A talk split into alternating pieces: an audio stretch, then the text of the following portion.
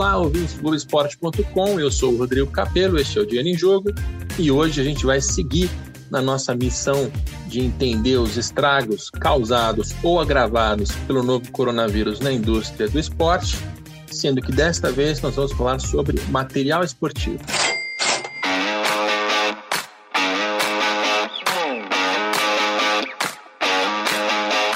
Nós continuamos a gravar este podcast remotamente de casa. Então, mais uma vez, você vai perceber que a qualidade do áudio não é a perfeita, não é a ideal. Tomara que em algum momento breve a gente consiga voltar a gravar nos estúdios da Globo em São Paulo. Nós vamos ter nesse episódio duas participações. Nós conversaremos com Fábio Cadel, diretor de marketing da Puma, para entender mais como está toda essa, essa crise do ponto de vista de uma marca, uma marca global internacional. É muito legal poder conversar com o Fábio nesse episódio. Mas antes, a gente vai conversar com o Paulo Tarandashi, da Tecnotexto. Ele é sócio-diretor da Tecnotexto, que é uma fábrica. Né? A gente poderia aqui fazer um programa com lojistas, com importadores e exportadores, teria muitas outras partes para entrevistar e para entender num momento como esse, mas a gente precisa ficar em uma hora de programa no máximo, né, para não, não estender demais. Então a gente vai focar em marcas e fábricas. O torcedor talvez não tenha uma noção muito clara de como isso funciona, mas quando o clube dele assina um contrato de fornecimento de material esportivo com uma marca, pode ser a Puma, a Nike, a Adidas, a Penalty, a Olímpicos, marcas brasileiras, essa não é uma relação só entre clube e marca, porque não é ela própria que faz a fabricação. Ela contrata fábricas como a Tecnotextil, que por sua vez é, produzem ali os materiais esportivos de acordo com o design, de acordo com as especificações dessas marcas. Bom, chega de enrolação, a gente vai começar a nossa conversa pelo Paulo Tarandache, que já está na linha. Tudo bem, Paulo? Tudo e você, Rodrigo? Espero que aí todo mundo esteja bem todos bem, todo mundo em casa de preferência, né? Quem puder ficar em casa, fique em casa.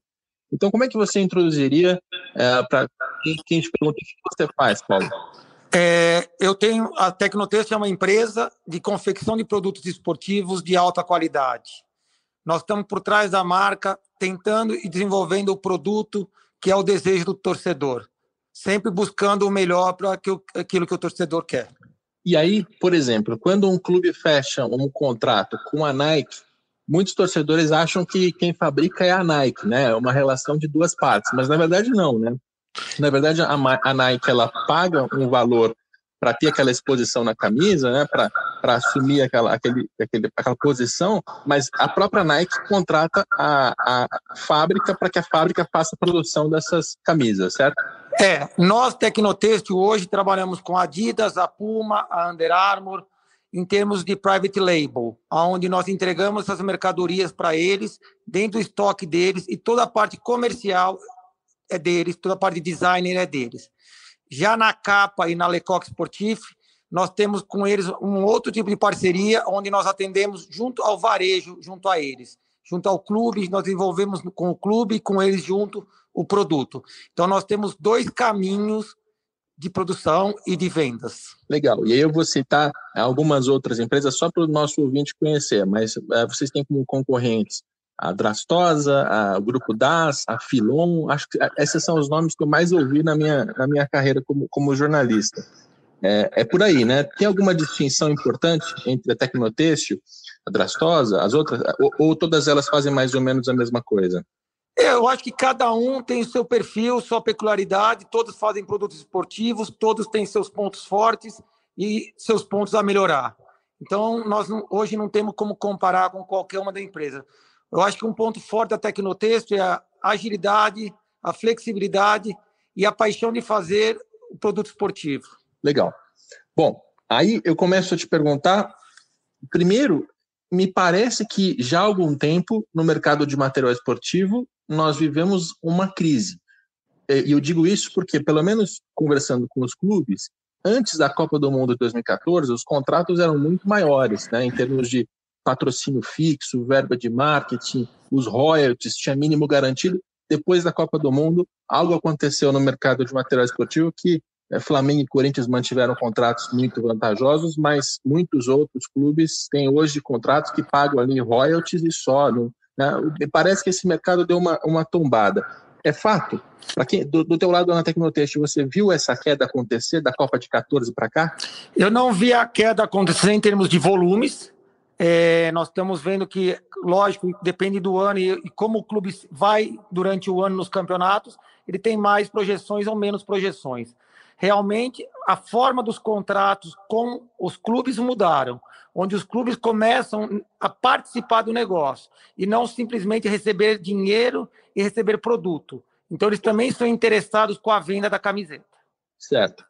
É, bom, e aí agora, num cenário como esse, coronavírus, competições suspensas, né, tem problemas financeiros variados. Eu lembro de ter lido algum dos, algum dos vários relatórios que, que pipocaram por aqui, que um dos setores mais afetados era justamente o setor têxtil, né, porque as pessoas no meio da, da, da pandemia não estão indo a shoppings, não estão indo a lojas, e eu suponho que não estejam é, consumindo muito roupas à distância, né, encomendando para entregar, sei lá. Minha, minha pergunta para você é, e aí, como é que está o momento atual da, dessa indústria? O momento atual da indústria está um momento difícil. Nós realmente tivemos uma redução no mercado, uma redução de pedidos, de consumo. Estamos readequando a empresa, esperando o momento certo o que vai acontecer mas nós estamos trabalhando em ritmo reduzido para que no futuro, quando as coisas voltarem ao normal, nós possamos atender o nosso consumidor. Esse ritmo reduzido, o que isso quer dizer? Nós tivemos já uma parte de férias, hoje é, nós demos 15 dias de férias coletivas para a empresa, nós retornamos essa semana com a empresa, estamos com 50% da empresa trabalhando. A partir do dia 5 ou 6 de maio, nós esperamos voltar a 70% da empresa trabalhar aqui. Tudo vai depender de qual vai ser o prosseguimento do corona, como vai ser, qual o tempo que ele vai levar, quando vão abrir as lojas, quando e como vai voltar o campeonato. Mas sempre nós estamos preocupados, antes de tudo, com a vida, com o ser humano e podendo a empresa suportar até isso. Nesse período de pandemia e nesse período que nós nos propusemos a fazer, foi, num primeiro momento, nós estamos trabalhando com máscaras para doações nos hospitais da região, que nós estamos na região de sul de Minas, uma região pequena. Nós estamos fazendo jalecos para os hospitais para que possa a gente possa atender a sociedade. Tá. E quantas pessoas a Tecnotexto emprega hoje, contando uh, todos, desde o administrativo até quem está na fábrica de fato? É, aproximadamente 800 colaboradores. Tá. Então, uma empresa de um porte relevante. Sim. É, numa cidade de 55 mil habitantes. Como é que é o nome da cidade? Chama Três Pontas, no Três sul de Pontas. Minas Gerais. É. E nesse, nesse momento, existiu algum tipo de, de assistência vindo por parte do governo, seja para as pessoas que trabalham para vocês, seja para a própria empresa? Quero dizer, abriu uma linha de financiamento, alguma coisa foi sinalizada, pelo menos? Sim, nós recebemos algumas coisas do governo federais, até das, das medidas provisórias que nós vimos, onde tivemos o alongamento e parcelamento de alguns impostos, como também nós vimos a flexibilidade no âmbito trabalhista, flexibilizando férias, flexibilizando uh, tira, uh, o pessoal poder tirar tempos de, uh, de contratos sem valores remunerados, mas nosso foco aqui é com todo esse trabalho e com toda essa otimização que o governo está fazendo é manter o nosso time conosco aqui na Tecnotest. Legal. Até agora já houve é, demissões, programa de demissão voluntária, algo do tipo? Até o momento nada. Nós estamos focando primeiro nas férias, nós vamos trabalhar em férias, nós vamos focar em tudo isso aqui, porque nós queremos dar totalmente prioridade aos nossos colaboradores. O que nós, infelizmente, tivemos é que o pessoal que estava de experiência é, nós não conseguimos aprová-los em continuar na empresa nesse momento. Mas nós deixamos aberto as portas para quando o mercado voltar, essas pessoas voltarem ao nosso, à nossa empresa, para que a gente possa trabalhar todo mundo junto. A, a prática da, das competições é, profissionais, o fato delas terem sido suspensas, você acredita que há um, um impacto direto no seu, no seu resultado? Sim. Ou, ou a Tecnotextil, assim, ela produz é, em maior parte para pessoas comuns, que não necessariamente aquelas que estão em campo, enfim. Qual que é o tamanho da, da ligação entre uma coisa e outra? Ele é 100% interligado. Por mais que nós fazemos a roupa do próprio jogador e da torcida, como nós não temos jogos, não temos estádio e não tem nenhum ponto de visão, o torcedor acaba não comprando o produto. Se ele está em casa hoje, ele não tem o porquê de ter o produto comprado. Então, 100% dos campeonatos parados impactaram na gente. Tá. E, e vocês têm uma, uma hipótese, você já, já mencionou a hipótese atual, né, de voltar 70% em maio e, é. e esperar que as, que as coisas voltem ao lugar. Mas se, por exemplo, se a, a, quarentena se esticar por muito mais tempo, se as competições não voltarem por muito mais tempo, qual o tipo de, de dano, de impacto que isso pode causar no teu negócio? Ele vai causar um impacto, apesar que a Tecnotextil ela é uma empresa de produtos esportivos. Então, nós trabalhamos com outras grandes marcas ou nessas grandes marcas em outros segmentos. Mas, com certeza, vai impactar no negócio.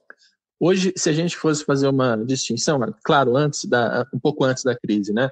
Mas se a gente fizesse uma distinção de qual é o tipo de material que mais se produz, é a camisa, o shorts, é o tênis, eu não sei. É, nós não produzimos tênis. Entre camisa e shorts, tá. ela é muito mais a camiseta. Uh, e aí, a prática das pessoas, a prática de esporte pelas pessoas comuns, por exemplo, corrida de rua, suponho que seja uma, uma grande saída de produtos. Isso também impacta de algum jeito? Isso impacta de grande forma, porque as maratonas elas estão suspensas em todo o mundo. Então, acaba também que as pessoas não têm essas camisetas de prova, que também são alguns produtos que nós fazemos. E o próprio corredor, de novo, ele ficando em casa, ele acaba utilizando a própria camiseta que ele já tem, não tem a vontade de ter uma camiseta diferente para estar tá na rua correndo com os amigos. E, e nesse sentido, nos últimos anos, é, vocês percebiam um mercado mais ou menos estável ou as coisas estavam piorando, melhorando? Como é, qual já era a tendência anterior a essa crise? Nós estamos com o mercado aquecido, nós estamos com o mercado em prospecção. É, eu não sei te dizer hoje se essa prospecção total era pela Tecnotêxtil, em mercado total, mas a empresa ela vinha em crescimento ano a ano. Tá. E eu, eu, suponho que você tenha um contato com, com outras pessoas, com concorrentes, com gente do mercado. É, da, da porta para fora da Tecnotextil, você tem ouvido que tipo de relato? Não precisa mencionar nomes de empresas nem nada disso, mas é, de uma maneira mais geral, abrangente do mercado, o que, que você tem ouvido? A situação é muito semelhante à nossa, todo mundo está muito pessimista, ou se não é pessimista, o pessoal está sem saber. Quando a gente fala em crise, a gente de repente olha para um outro lado do mundo e tem alguma visão. Nesse momento, nós temos duas crises: nós temos a crise econômica e a crise social. E nós não conseguimos saber qual é o prazo dela ou qual é a atitude para poder sanar essa crise. Então, eu digo hoje, como a gente estava inclusive conversando um pouco, é nós não conseguimos nem ver o futuro mais próximo. Hoje nós estamos vendo período a período como que nós vamos seguir daí para frente. Mas sempre é importante colocar assim, a Tecnotextil veio, ela voltou a trabalhar, mas sempre respeitando a vida. Então nós fizemos várias adequações à empresa para que o colaborador ficasse protegido. Tá. E é uma condição global, né? Não é só a gente que está vivendo isso, é o mundo todo. Com certeza. Ah, aí eu pergunto, em termos de importação exportação, a Tecnotextil ela depende de alguma, alguma coisa que vem ou que vai para fora? A Tecnotextil exporta, não é um grande volume, ela também importa materiais. É, sofreu um pouco com o coronavírus na Ásia, também de materiais que teriam que chegar. É, mas ele está, hoje, como nós estamos numa produção mais baixa, nós não estamos sendo tão impactados. Tá. Geralmente esse material vem o quê? Da China, do Vietnã? Da China.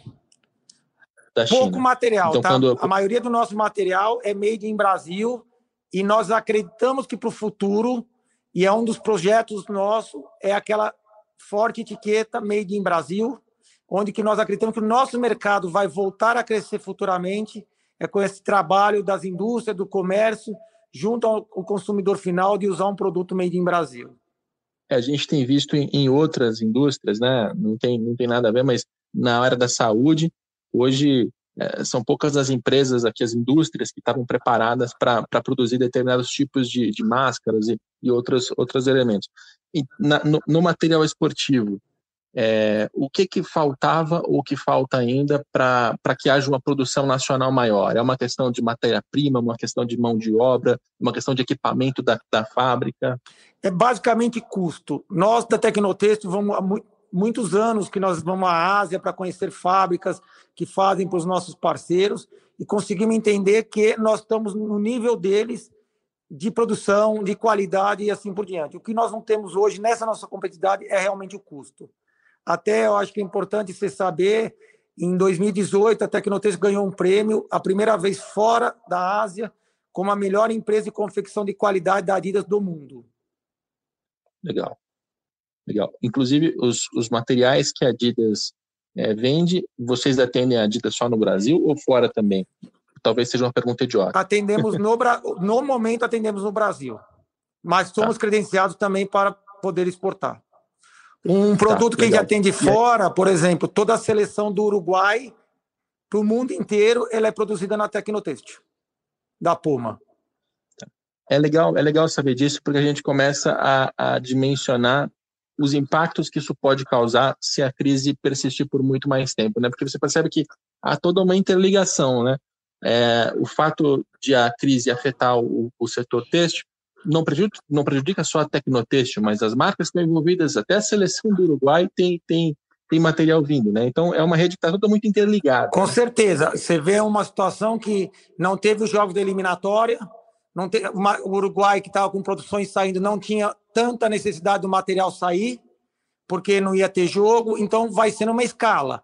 E eu falo que assim, ela não para na indústria, na tecnotêxtil, ela se ela a nossa grande preocupação é que ela se estende para a comunidade, né? Então, as outras empresas também que envolvem conosco, nossos fornecedores, todos, para que a gente possa também atender a comunidade. Existe, é, do, do teu ponto de vista, algum tipo de oportunidade? Eu nem gosto muito da palavra porque é, pode soar oportunismo, mas existe a, a, alguma coisa que no meio dessa crise toda pode ser revista daqui para frente, que poderia mudar, já deveria ter mudado? Olha, o que eu vejo é que nós temos que estar cada vez mais perto do nosso cliente, nós sermos cada vez mais digital, termos respostas mais rápidas e estarmos mais perto dos nossos colaboradores cada vez mais. Só assim nós vamos conseguir sobreviver e depois eu acho que o mundo vai mudar a partir daí. E nós vamos ter que ter informações rápidas e vamos ter que trabalhar de formas diferentes. É, até porque, por exemplo, as maratonas vai ser muito difícil ter maratona tão logo, né? Porque você tem ali um, as pessoas, ainda mais quando elas praticam exercício físico, a, o vírus ele propaga com uma certa distância maior, né? enfim. Então, assim, o mundo que a gente vai chegar depois de tudo isso vai ser diferente, né? Com certeza. Eu acho que vai ser totalmente diferente. E por isso que eu falo de a gente estar muito perto, digitalizado e respostas rápidas, porque nós vamos ter que se adequar a cada momento dos nossos clientes. Ninguém consegue dizer o que vai ser o mundo daqui 60 dias e pode ser que daqui 50 dias ele precise de uma coisa diferente. Então nós temos que estar prontos para atendê-lo da melhor maneira possível, ser flexível e poder fazer rápida, rápidas respostas para eles. E você tem notícia de algum país do mundo em que é, o setor têxtil tem sofrido menos, não tenha não tenha é, caído num momento como esse de pandemia? Não tenho. Todos os lugares que nós pesquisamos, todos os lugares estão sofrendo. E uma, uma última pergunta minha, depois eu faço uma pergunta mais aberta. É. Mas, é, geralmente, co como é a postura do governo brasileiro em relação ao setor têxtil? Né? Eu, eu já ouvi falar, por exemplo, que você tem o anti-dumping para evitar que, que é, as, as indústrias brasileiras sejam é, dizimadas ali pelas chinesas que oferecem produtos com custo muito mais baixo. Então, se coloca ali uma, um imposto, não sei se, se essa é a palavra correta, para que, que as, as indústrias brasileiras sejam protegidas. É, existe algum tipo de proteção nesse sentido, é, eu, eu, é, eu, numa hora como essa? Eu julgo que a proteção é muito baixa perto do que deveria ser. A, a empresa, a, o setor têxtil é um setor que emprega muito. Nós somos uma empresa totalmente homem-máquina. Nós acreditamos que o governo poderia nos incentivar muito mais, onde as empresas teriam condições de ser maiores e ter mais produções locais e até condição de exportar. A mão de obra brasileira é muito boa. O que precisa é do incentivo para que a gente possa concorrer com preços da Ásia. Entendi. E aí, uma, a minha pergunta mais aberta para a gente fechar. Alguma coisa que eu não te perguntei que você acha relevante de explicar para o nosso torcedor, de falar sobre o mercado? Ah, eu primeiro eu tenho que só agradecer aos torcedores. É, eles fazem, nós fazemos o produto de paixão. Aqui se faz o que se tem o prazer, de usar. Nós temos uma convivência com o nosso colaborador que ele tem muita, muita paixão e felicidade de ver os produtos dele na televisão, uma oportunidade para o nosso colaborador quando ele vê um jogo de um clube que nós produzimos, o jogador jogando. Isso tudo faz com que as pessoas trabalhem de uma maneira diferente. A gente sempre tem uma, um slogan aqui na Tecnotexto que nós queremos ser o melhor e não o maior, e fazer o melhor produto para que esteja no mercado. Então, nós sempre estamos com isso, junto com o nosso colaborador, tentando sempre fazer o melhor. Bom, essa é uma situação da Tecnotêxtil que provavelmente se estende a quase toda a fábrica de porte similar aqui no Brasil. Né? Então, se a gente estivesse conversando com algum profissional, algum executivo da Drastosa, da Filon, do Grupo DAS, né, de concorrentes, ainda que com algumas particularidades, com diferenças de visões e de estratégias, né, é, certamente são situações parecidas, porque o mercado inteiro está passando pela mesma coisa. Agora a gente vai entender um pouco mais dessa história pelo lado da marca. Então a gente vai conversar com o Fábio Cado, que já nos ouve. Tudo bem, Fábio? Tudo bem, Capelo. Obrigado pelo convite. Imagina, você é, se apresenta para o nosso ouvinte. Você é jornalista, né? Porque eu lembro da tua, da tua coluna sobre marketing esportivo lá na década passada. Eu eu posso dizer que eu trabalhei em todos os lados do balcão de comunicação. Porque já passei, eu tenho formação de jornalismo também, além de formação publicitária, mas sempre tive muito interesse na área também de, de esporte, apesar do, desse, desse mercado de, de esporte, comunicação ou marketing esportivo, ele nunca foi tão forte quanto as pessoas que começaram a acompanhar ali perto da Copa 2014 e depois acreditam que, que ele é, né? É, até então a gente tinha uma agência de marketing esportivo, que acho que também é, e agora e as empresas que eram de esporte muitas eram licenciadas aqui, então não existia tanto esse esse mercado. O que eu fiz foi continuar minha carreira ali de jornalismo, publicidade, marketing comunicação digital e estudando muito, estudando muito. Então, fiz é, especializações, fiz cursos fora. E como eu lia muito, é, comecei a escrever. Escrevi para Capital um tempo. O Terra me convidou é, para ter esse blog lá e eu, esse blog ficou, acho que, durante seis anos. Então, eu, eu, a partir da Copa de 2010, eu começo a, realmente a juntar minhas duas paixões com alguns freelas, alguns trabalhos ali que as marcas começaram a fazer. E em 2012, daí eu trabalhei na. Eu fui a primeira pessoa da, da Nine, que foi o projeto do Ronaldo com a WPP. E fiquei ali quase três anos cuidando, responsável pelo núcleo de atletas, né? Cuidava de toda a parte de, é, de comunicação e comercial de, de, do próprio Ronaldo, de todos os atletas, o case com o Anderson Silva que a gente fez. Depois, dentro de uma agência, eu fui responsável é, pelo núcleo de esporte e entretenimento dessa agência, com vários clientes, é, inclusive com projetos grandes de Copa do Mundo, até que eu passei para o lado do cliente, mais um lado do balcão, e desde 2015 eu estou na Puma, onde eu sou responsável por toda a parte de marketing Brasil. Legal. E aí, a, a primeira coisa que eu quero fazer é, antes de falar de coronavírus e da atual situação, é explicar como é que funciona esse mercado em condições normais. Né? A gente acabou uhum. de ouvir o Paulo, Paulo Tarandati, da, da Tecnotextil, que é um player ali que o torcedor acho que nem imagina que existe, né? que é a fábrica. Uh, e, uhum. e, ele geralmente ele coloca tudo na conta da, da Puma, da Nike, da Adidas, da Penalty, enfim, das marcas. Né? É, Sim. Como é, como é que a gente explica esse mercado para quem nunca ouviu falar? Tá, então eu vou começar falando não especificamente aí do, do, da parte de futebol apenas, tá? Mas Basicamente, quase todas trabalham com duas grandes coleções no ano. Essas duas grandes coleções se subdividem, às vezes, em mais duas. Isso, isso daria um quatro no ano, mas é, geralmente as mais fortes são duas grandes coleções. E sempre com um adiantamento ou, ou um planejamento muito forte. Então, a partir da semana que vem, por exemplo, eu já estou trabalhando todo o primeiro semestre do ano que vem trabalhando de uma maneira já iniciando planejamento, produto, o que, que a gente vai fazer e tudo mais. Então a gente está sempre nove meses antes do que vai acontecer, a gente, é quando a gente realmente começa mais forte. É, e aí eu brinco que a gente trabalha em três dimensões, porque eu estou trabalhando a, a, primeira coleção, a coleção do primeiro semestre desse ano, a coleção do segundo semestre a gente também já tem que estar tá quase tudo planejado para poder executar, e começando a desenhar a primeiro, o primeiro semestre de 2021. Esse é um ciclo que é, é na Puma e eu do, do, que eu conheço também das outras, todas as outras marcas. Uh, como eu te disse, com algumas subdivisões. Então, uma chuteira, por exemplo, para começar a entrar no, no, na parte mais de futebol, uh, ela sofre uma modificação a cada fim de coleção, mas dentro de uma coleção uh, tem variações de cores. Então, já são duas comunicações diferentes do que você tem que fazer.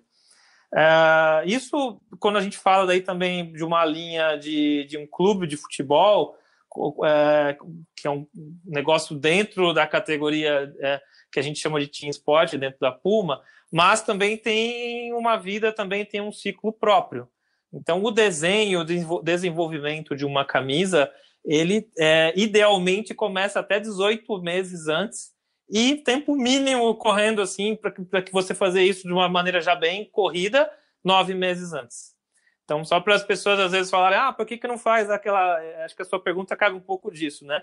As, pergun uhum. as pessoas meio que imaginam, ah, vamos fazer a camisa e tá pronta em dois, três meses. É possível fazer projetos pontuais, a gente já fez no próprio Palmeiras. É, porém, a coleção, o ano e tudo mais envolve essa, esse nível de antecipação que eu estava explicando para vocês. E aí, se, se a gente fosse estabelecer ali é, o que faz cada parte, o Palmeiras, que hoje é parceiro da Puma, ele cede a marca para a Puma e ele vai receber royalties a partir disso, porque, enfim, uma parte das vendas vai para o Palmeiras para remunerar ele pela cessão da marca. Ok. A Puma, ela fecha um acordo com o Palmeiras, é, ela vai remunerar o Palmeiras e ela passa a ter esses direitos para produzir esses produtos tanto para vestir os jogadores em campo, quanto principalmente para vender para a população eh, como um todo. E a Puma fabrica isso com empresas como a Tecnotêxtil. A Tecnotêxtil é uma, é uma cliente de vocês? Sim, sim. É, a, Puma tem a, só trabalha com fábricas que são homologadas pela Puma Internacional e a Tecnotêxtil é uma delas, tá? É, ela sim é uma das é, fabricantes do uniforme da, da do Palmeiras. É, voltando só um pouquinho aí a, sua pergunta, mais do que é, só essa questão do licenciamento, eu acho que a parceria de um material esportivo envolve também muitas outras coisas.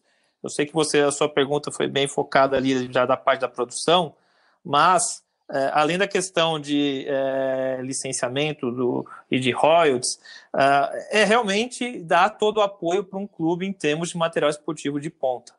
Então, o Palmeiras tem uma necessidade é, de um clube profissional de ponta, é, e, e para isso a gente precisa ter, entregar o melhor material, no melhor tempo, nos tempos que correspondem uh, também ao calendário do clube, seguindo o calendário do futebol do Brasil e da América uh, do Sul. Então, uh, existe um volume de enxoval, que a gente chama, que é composto por várias peças, não só a camisa de jogo, muitas e muitas peças, desde um tênis casual para que eles viajem, um tênis de, de, de performance para que eles treinem, é, passando por produtos de frio, de calor, de, e aí entrando até chegar no uniforme em si, que é o que mais aparece, né? Roupa de treino, roupa de viagem, tudo isso. É, existe um, um volume disso que a Puma, como parceiro, tem que abastecer o clube, da melhor forma possível, com o desenho, com o desenvolvimento, que também tem toda essa antecipação que eu estava falando com você.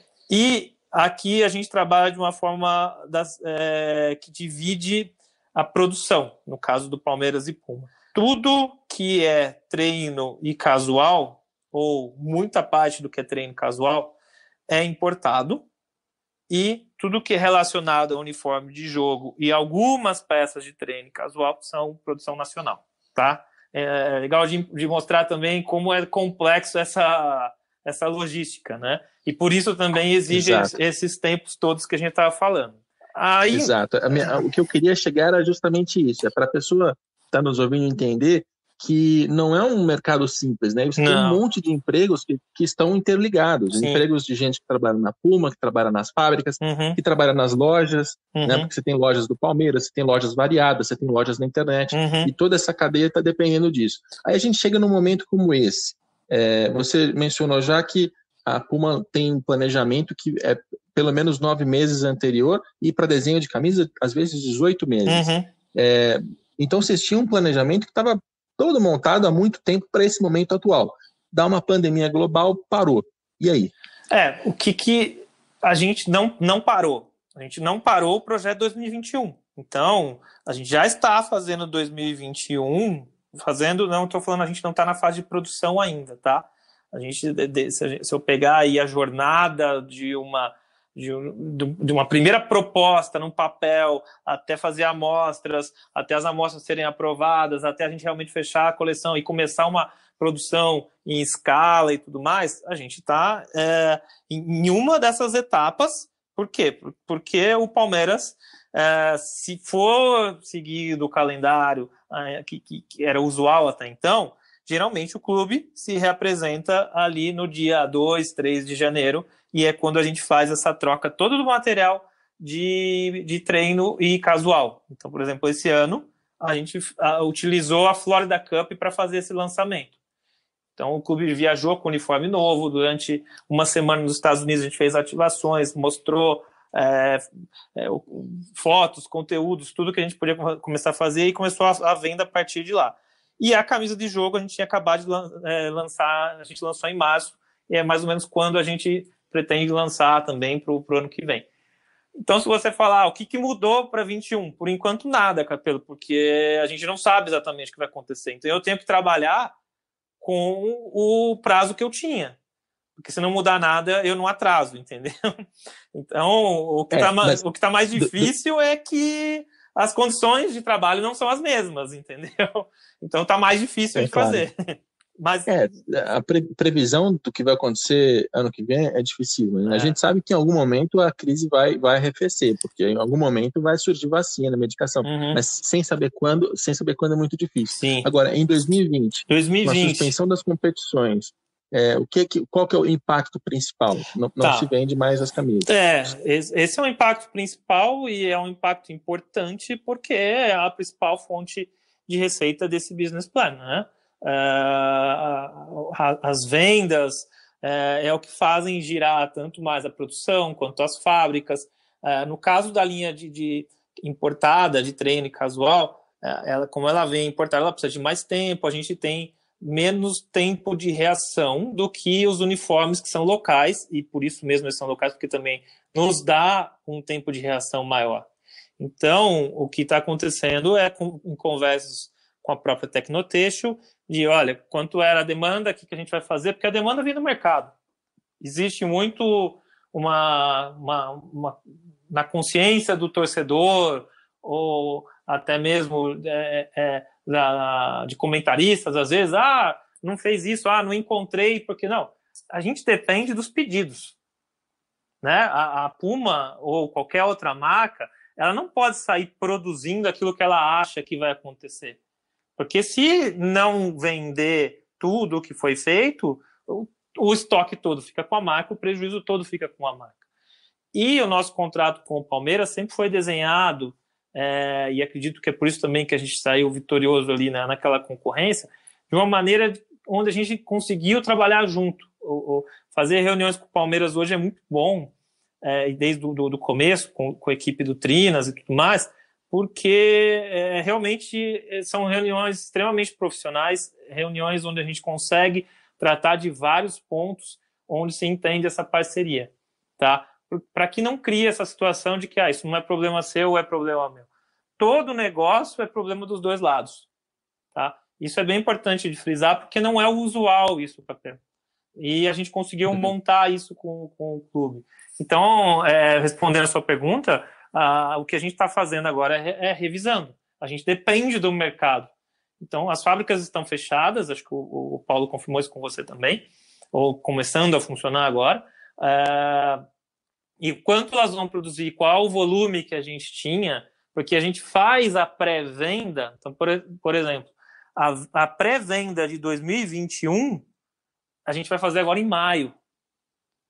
Então, gente, os números que a gente recebe são com muita antecedência. Obviamente, eles, a, a gente, isso tem ajuste para cima ou para baixo. Então, os números de 2020 a gente recebeu lá em maio, junho do ano, passado, do ano passado. E é, dentro de uma situação que ninguém imaginava que ia estar acontecendo agora. Então, o que a gente está fazendo é revendo todos os números para quê? Primeiro, como que a gente consegue manter o negócio da melhor forma dentro desse cenário que a gente tem. Essa é a primeira situação que a gente está fazendo, tá? E a segunda é considerando o resto do mercado, principalmente o mercado físico, o que tem que esperar um pouco eles dizerem o que, que eles vão fazer com os números de pedidos, tá? É, é quando você fala é, deles, de receber, de receber os pedidos, você está falando dos lojistas. Exatamente. O, o, os lojistas, só para entender, então, só para entender quem, melhor quem é essa entidade, né? Você tem um monte de lojas. Uhum. Eles, eles negociam com vocês individualmente? Existe uma associação? Existe. Como é que é feita Sim, essa conversa? É individualmente. Individualmente, cada, cada lojista tá. tem. Cada cliente nosso, né? Aí não estou falando do consumidor final, estou falando do cliente wholesale. Ele tem o seu plano, tem a sua demanda. É, no caso do Palmeiras, isso passa de não, não quero nem te falar número errado aqui, mas passa de 100 tranquilamente. é... Então, aí chega no momento desse, você já recebeu de, de lojista a, a mensagem dizendo assim, ó, eu ia comprar X, é, cancela ou suspende, já aconteceu isso? Não, é, porque a, a, nossa entrega também ela é faseada, como eu te falei, né? Então, para esse momento, o ciclo de um uniforme, Capelo, é pelo menos, a gente lançou em março, ele é pelo menos de 12 meses. Então, onde pode impactar mais é no abastecimento posterior disso. Porque a pessoa que comprou para receber em março ali durante o lançamento, ela comprou, a gente teve um número muito bom de lançamento de novo em março, que assim como 2019, é importante dizer também, foi um recorde da história do Palmeiras em termos de, de, de vendas, tá? É, em, agora, em 20, a gente lançou, já estava tendo um máximo muito forte quando foi pego por tudo isso. Qual o primeiro comportamento deles? Eu não sou responsável pelo time de vendas, mas estou aqui também, por isso que eu não quero também abrir todos todo os detalhes para não, não parecer leigo. Mas o primeiro comportamento deles é: ok, recebi, estou vendendo, mas eu estou no meu estoque. Aos poucos, ele vai ter o estoque e, e, e ninguém compra para 12 meses, entendeu? Eles fazem compras ao longo do ano. Por quê? Porque também eles tá. precisam do fluxo de caixa, eles também precisam entender se a camisa vai ir bem, vai ir mal. A camisa ela vende pela história, pelo design e pela performance em campo. Tá? Então. Ou seja, a performance os, em campo os tá lojistas parada. já tinham. É, então, os lojistas já tinham recebido ali o primeiro lote desse Isso. novo uniforme em março, Isso. e esse lote está com ele, está no estoque. Exato. Só que é, a gente a está percebendo, é, isso já está em alguns relatórios, de que as vendas do setor têxtil caíram, né? Porque uhum. num momento como esse, você vai é, vender muita assinatura de Netflix, uhum. muita máscara, muito álcool gel e muito pouco de, de outras coisas que na hora do desespero o cidadão entende como supérfluas. Uhum. Eu acho que a camisa de um time de futebol, para a maioria da população, é. é. O que pode impactar aí é porque a partir do momento que ele vende menos, vai demorar mais para que ele reponha esse estoque, ou seja, é, o, o, o, impacto vai se, se alongar ao longo do ano, né? É, é, é então, é aí que é a previsão que ninguém tem, né? Eu acho que o problema também para a gente aqui no Brasil é, a, é essa falta de dados, a gente está trabalhando com dados retroativos. Né? O, que, o dado de hoje, às vezes, representa o dado, na verdade, de dois, três dias atrás, pelo que a gente está lendo na imprensa e acompanhando. O próprio governo fala isso, né? Ele está com dificuldade em acompanhar o real dado em dado tempo real do que está acontecendo. E isso não nos dá a melhor curva de entender o que, que vai acontecer. Então, sim, assim, a resposta básica primeiro para você é: eles estão lá com um estoque que eles compraram por um relativo tempo, dentro da estratégia de cada um deles. Tem cliente que pode ter comprado para uma semana, tem cliente que comprou para dois, dois meses, cada um tem a sua estratégia, a gente atende a demanda. É, e agora a gente vai ter que entender qual é a demanda deles daqui para frente. O fato tem dois, tem dois problemas que a gente, obviamente, é, não, não tem que esconder de ninguém. É, o primeiro é esse: o mercado está fechado. O segundo é que o futebol está parado. Ah, os picos de venda em lojas físicas, principalmente no entorno do Allianz, são em dias de jogo. Em dia de jogo e de jogo grande, de jogo importante, ainda mais. Então, eu estou contando para vocês verem como é importante essa engrenagem toda que você citou lá no começo, né? É quando a gente fala do match day, né, das bilheterias. Uhum, uhum. Aliás, esse é um comentário que eu já, que eu já venho fazendo. Futebol, ao fechar é, os portões, né, partidas de portões fechados, isso vai impactar muita coisa além da própria bilheteria do clube, né? Sim. Você tem empregos, empregos diretos e indiretos que estavam ali ligados ao dia do jogo e até a, a, a Puma, né? Uhum. Até a loja da frente do estádio vai, vai vender menos. É, tem muita loja é, no entorno do Allianz, né? Tem muita loja. O, o, o, o Allianz é um, um, um estádio é, que está dentro do mesmo bairro ali desde, desde a sua criação, né? E o bairro sim, cresceu sim. Em, volta. Então, é muito curioso isso desse o quanto o estádio e o jogo faz parte da vida daquele bairro, né? E, e por isso que também tem muita é. loja ali no entorno, né? É isso que você está falando aí desse, desse ciclo que também fica interrompido.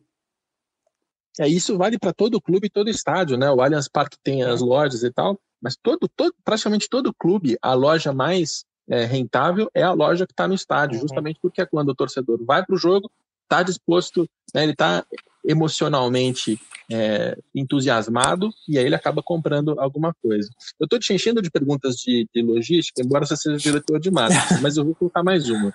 Você mencionou é, a importação. Hoje a importação, com o mundo passando por uma pandemia global, com a China tendo, tendo fechado uma série de coisas uhum. que, que vendia, né, que exportava, vocês têm é, perspectiva de problema nesse sentido? de olha, precisamos de tal material, mas o Vietnã não está mais exportando. Até, nesse momento, não, Capelo. Porque é, pelo, pelo tempo que a gente está nesse ciclo, que a gente está falando de uma temporada de futebol brasileiro. Então, tudo que é importado para o clube para o mercado, a gente entregou muito no começo do ano. Muito. Então, assim, o clube está. Hoje, dentro do enxoval que a gente tem acordado com o clube, a gente já tem 90% em 2020 ou mais entregue. Tá? Então a gente não tem essa dependência de, nossa, faltou tal material, faltou tal SKU e ele vai estar tá preso. Não, a gente sobre isso a gente está bem é, tranquilo e resolvido, tranquilo pelo trabalho que foi feito, tá? É, para o ano que vem, é, com esse timing que a gente está falando, a gente tem que esperar. Mas no momento, não. No momento, respondendo a sua pergunta diretamente, agora a importação está atrapalhando? Não, nesse momento não. Mas por causa disso. É um, é um alívio. É, né? mas por causa disso, por, por, uma questão de timing. A gente realmente fez a nossa lição de casa na hora certa, quando precisou, e quando aconteceu, não deu esse problema.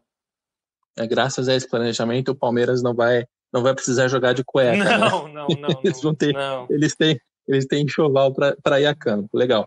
E aí, entrando mais na tua, na tua área do, do marketing, é, eu, eu venho sentindo, desde a Copa do Mundo de 2014, que essa indústria do material esportivo, não sei se globalmente, mas pelo menos no Brasil, ela tomou um tombo ali, porque antes da Copa você tinha contratos muito maiores em termos de valores, né? você tinha contratos de 10 anos, você tinha contratos com verba de marketing, com patrocínio, com mínimo garantido, com royalties que o percentual era mais baixo, mas o fato de ter um mínimo garantido fazia dele uma boa remuneração. Enfim, é, depois da Copa do Mundo, parece que a, a, indústria como um todo tomou um tombo, e você olha os contratos de clubes hoje, e são contratos que geralmente têm royalties, ponto. Você tem royalties, às vezes até mais altos, né? Se antes uhum. era coisa de 10%, passou para 20%, 25%, mas é isso, não tem mínimo garantido, não tem patrocínio, não tem verba de marketing, eu vejo isso em muitos clubes. É, eu estou é, correto na minha informação? Houve mesmo uma, uma, uma, queda desse mercado nesse período de 10 anos? É, deixa eu te fazer uma pergunta antes de responder. Você está falando do mercado brasileiro ou mercado global, nesse caso? Brasileiro. Tá. É importante a gente diferenciar, porque globalmente, acho que os contratos, até na Europa, principalmente, os contratos aumentaram, e isso tem a ver muito com essa questão do produto também, né? Obviamente, a exposição de um time hoje da top 5 da Premier League não é só na Inglaterra, nem só na Europa, é na Ásia, é aqui, em todo, nos Estados Unidos. Então, é, esse trabalho feito por, pelas principais ligas ali da Europa é, também justificaram esse, essas mudanças. Mas, voltando à sua pergunta aqui para o Brasil, é, eu, eu posso responder pelo Palmeiras, eu para não falar dos outros, ou você quer que eu fale geral do mercado? Como que você. não, não, fala, como, fala do mercado como tá. um todo. Eu não, eu não vou, não quero que você me diga especificamente de Palmeiras nem de tá Puma. Bom. Eu, mas como você é um cara que conhece outras, outras fornecedoras, tá. você ter uma noção de como é, né, do que mudou tá, nesse período. Só para o torcedor palmeirense também, todo mundo ficar, é, vamos dizer, tranquilo com relação a isso, o contrato Palmeiras, é, sim, compreende muitos dos pontos, ou acho que todos os pontos que você falou, é, dentro de um formato que foi desenhado com o clube, é, e que aí, por questões de confidencialidade do contrato, eu não posso dizer o que, que é, tá? mas que o torcedor, eu sei que fica nessa daí, nessa ansiedade, e também os rivais às vezes já querem fazer comparações. Não, o Palmeiras tem um, um contrato é, num nível muito bom é, mundialmente junto com a Puma e é tratado é, assim também pela Puma Global, até na hora de escolha de uniformes, escolha de tecidos. Eu vou fazer um parênteses aqui só para explicar um pouco isso, tá, Capelo, que é interessante. É, um time quando a gente consegue colocar ele lá dentro da Puma Global e colocar esses direitos que tem o Palmeiras hoje, ele consegue é, ter mais opções de cores para escolher. Por quê? Porque geralmente um time é, pequeno de um país pequeno, ele vai receber um catálogo com alguns modelos, algumas cores você tem que escolher ali. Agora, esse nível de customização, esse nível é, de, de, de, cores, esse nível de tamanho da, da grade, de volume de SKUs que o Palmeiras tem, tem por esse trabalho que foi feito junto com o clube, junto com a Puma Internacional também, tá? É interessante falar isso. O que é SKU? Isso é para a gente dizer o quanto um, um catálogo de, de, do Palmeiras hoje com a, com a Puma, qual é a variedade de produtos que tem. Hoje a gente tem produtos que vão desde R$ 89,00, R$ reais, até produtos que vão chegar a 799 reais, que é uma parca de frio que você pode ir para qualquer país do mundo que está super frio que o clube tem ali que ele, vai, que ele precisa. Dentro desse volume de tá. catálogo, você tem os que vendem e, e, e, os que só o clube querem.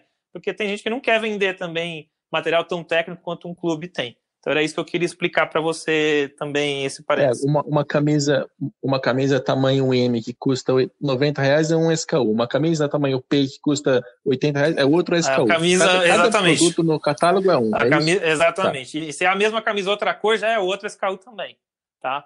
Então é, tá. é importante mostrar isso, porque dependendo da, da posição que esse time está dentro do projeto, você tem esse apoio do global ou não.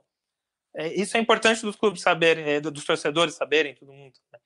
É... Legal. E... Ah, mas aí, fechando esse parênteses e voltando ao, ao mercado brasileiro, o, é, não, não o Palmeiras. O Palmeiras hum. tem um contrato bom que paga tudo isso que eu mencionei, mas de maneira geral, de maneiras... você sentiu uma, uma queda? Sim, sim, por causa que também eu acho que teve uma bolha em 2014. Essa é a minha opinião.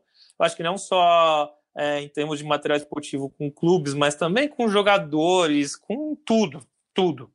É, a gente viveu ali um Eldorado que muita gente acreditava que ele ia durar até 2016, falando de esporte como um todo, e 2015 a gente já viu que, não, que essa bolha já estava começando a esvaziar, tá? Então, contratos de jogadores que tinham naquela época, todo mundo fez muita publicidade, todo é, todas as marcas vinham e tinham esse apoio do global porque o Brasil ia ser o epicentro do mundo é, nos maiores eventos esportivos, né? Então, ações no Rio de Janeiro eram muito concorridas, muito valorizadas, porque a gente ia ter Copa do Mundo e Olimpíadas. Uh, jogadores que possivelmente podiam estar na seleção, você não sabia a lista final, mas já eram valores super caros de negociar. Uh, e fora isso, daí também, além dessa bolha que esvaziou, eu acho que as marcas os, o, também começaram a trazer os clubes mais para dentro do negócio, tá? Porque estava um template, vamos dizer assim, um, um, um copy-paste, sabe? Ah, não, eu quero tanto, igual você falou, eu quero isso, isso, isso, isso e isso. Mas, a partir do momento que o, o, a, o clube fala, ah, meu enxoval é de tanto, e ele não usa tudo isso, você está produzindo, você está gastando mais, você está perdendo chance de vender mais. Isso impacta também em prejuízo para o clube. Não é um, um negócio inteligente. É, o que, que, é melhor, o fixo ou o, o royalty, como você estava falando? O royalty mais alto pode trazer, dentro de um projeto forte, até mais dinheiro para o clube do que ter necessariamente só o fixo. E ter o fixo altíssimo e sem nenhuma contrapartida, vamos dizer assim, eu acho que o que passou foi aquela ideia que vinha ali de 11, 12, até pós-projeto com o Ronaldo, Corinthians, que era muito aquela questão da exposição. A gente teve ali dois, três anos onde é, foi a ditadura do, do Ibope. Vou, brin vou brincar assim, porque eu tenho amigos no Ibope também. É, tudo era baseado no relatório dizendo: olha, eu apareço tanto tempo, então meu contrato vale tanto. A, a, o projeto ali com o Ronaldo, Corinthians, acontece mais ou menos dessa forma e vocês vão lembrar que foi ali que começa a, a se é, de, detalhar todo o uniforme e vender várias e várias cotas de todos os pedaços. Então, com o dinheiro, com a economia, com esse argumento da exposição, essa bolha foi inflando e hoje ela não existe, porque ela, ela não é mais dessa forma. É, é na minha cabeça, por exemplo, o, agora, obviamente, a gente está tendo que fazer algumas ativações. Mas se você fala assim, olha, se a Federação Paulista resolver cortar um jogo da final, é um prejuízo para você? Não necessariamente é um prejuízo para mim, porque se esse torneio terminar, esse campeonato terminar da melhor forma e a gente aparecer da melhor forma, o meu trabalho com o Palmeiras não pode depender de um jogo. Meu trabalho de relacionamento com o torcedor e com o consumidor e com o clube não pode ser tão frágil a ponto de depender de um jogo, da exposição de um jogo na TV. É, é esse o meu, uhum. meu raciocínio. E aí, estourando essa bolha ali, lá por 2015, 2016, foi por ali que, que a economia, inclusive, é, desandou no seu, no seu nível mais, mais duro. Ah, hoje, eu não, eu não, não me parece que estávamos numa bolha em termos de material esportivo agora, em 2019 e 2020. Uhum. Mas certamente a gente está entrando num período de depressão. Você acha que tem alguma, alguma outra é, postura, algum outro comportamento do mercado que deve mudar num momento como esse? Eu acho que aí o mercado como um todo, Capelo, essa é a minha opinião. Acho que aquele que achar que isso tudo que a gente está vivendo não atinge ele, não está alinhado com o que está acontecendo. Então, é, eu acho que, eu acredito que, obviamente, existem contratos assinados que você pode é, conversar sobre o que, que pode acontecer ou não, quais contrapartidas você pode mudar ou não. Ah, ok, vamos estender um pouco mais lá para frente, mas acho que todo mundo, acho que a, a, palavra né, que pode, que vai ser, se continuar isso por, muito, por mais tempo, além do que esse é, um, dois meses que a gente pode estar tá vivendo, todo mundo vai ter que ceder. Acho que é isso que eu, que eu acredito, tá? Não estou falando, é, de novo, não, nesse caso não estou falando aqui de Palmeiras Puma, estou falando de futuros contratos que vão ter que acontecer e do mercado do futebol brasileiro como um todo. Todos os players vão ter que viver uma nova situação. Mas é, isso a gente só consegue medir e saber exatamente daqui mais talvez para o final de maio ou ali começo de junho a gente vai ter um cenário ainda melhor sobre isso. Uma das coisas que a gente tem percebido no meio da pandemia é que é, comida entregue em casa certamente está subindo, enquanto o restaurante que você come lá está caindo. É, vocês imaginam que no material esportivo possa acontecer algo parecido, como por exemplo a Puma vender muito mais por meio de uma Netshoes ou de qualquer outra loja online é, e menos numa loja? Isso deve, deve mudar um padrão de consumo? É, atualmente já mudou esse padrão de consumo. A gente está vendendo basicamente só no online e não parou de vender, tá? É, mesmo no nosso site, continua vendendo Palmeiras. Palmeiras está ali top 5 de produtos do mês de março, que foi o lançamento, mas agora em abril, estamos no meio de abril, continua ali também top 5.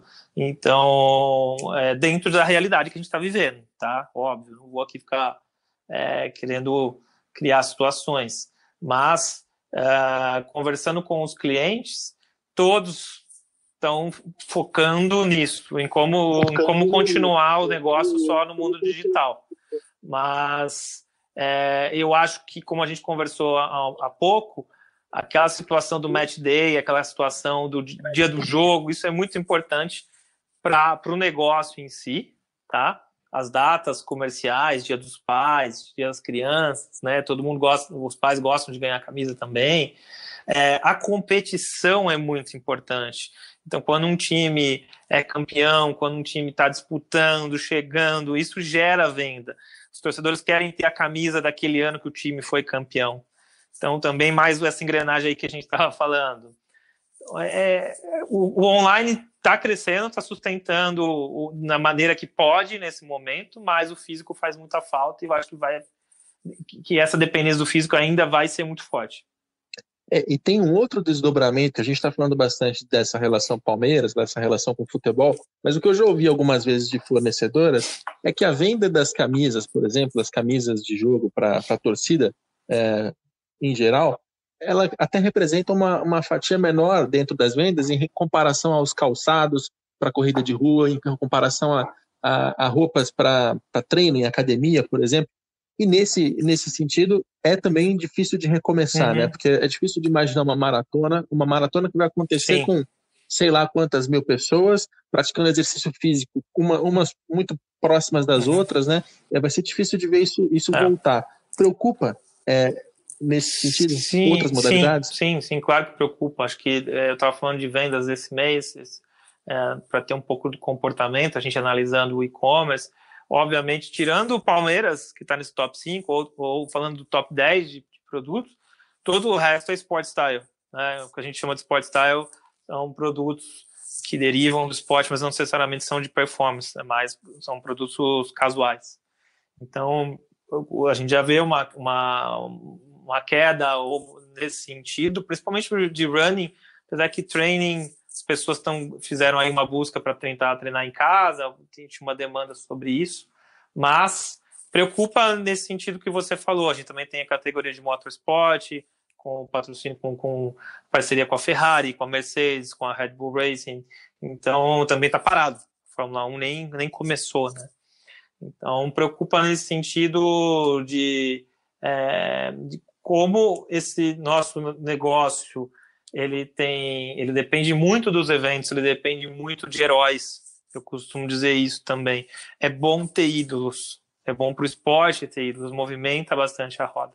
É bom ter vitórias, é bom ter títulos. Isso cria toda essa aura que a gente fala sobre, sobre o esporte. E a partir do momento que você tira isso, você corta, na minha opinião, 50% do, da, da atratividade do negócio, entende? É óbvio que a paixão do brasileiro por esporte é gigantesca e isso, para morrer, é, precisa de muito tempo de, de, de uma pandemia.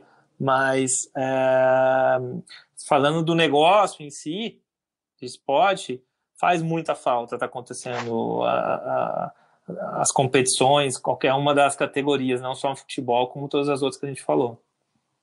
Era, é só pegar tá. todos os planos que tinham, não só da Puma, como de todas as marcas, relacionado às Olimpíadas, né?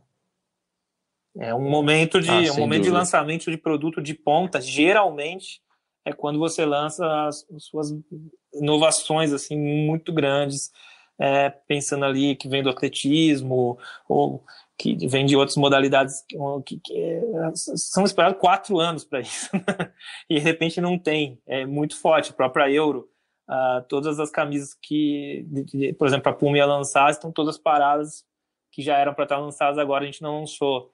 Então até pelo respeito por tudo também a gente tem que ser inteligente e tem que ser humano é, não é só pensar na, na grana mas também pensar no que está acontecendo. Não, se, não pode querer quebrar algo que vem acontecendo, né? Tem que respeitar muito o momento e o que está e, e, principalmente o que as pessoas estão vivendo e sofrendo com isso.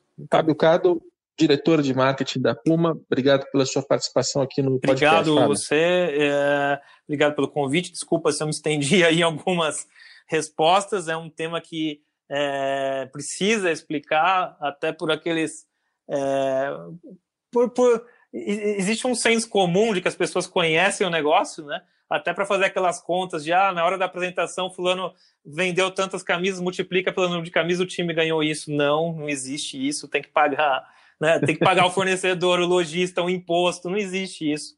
Então, obrigado a você pela oportunidade de estar aí mais uma vez tentando clarear esse universo tão importante dessa engrenagem que é o futebol. Mais uma vez, nós temos um programa dedicado a entender os impactos do novo coronavírus na indústria do esporte. Espero que você não esteja se cansando do assunto.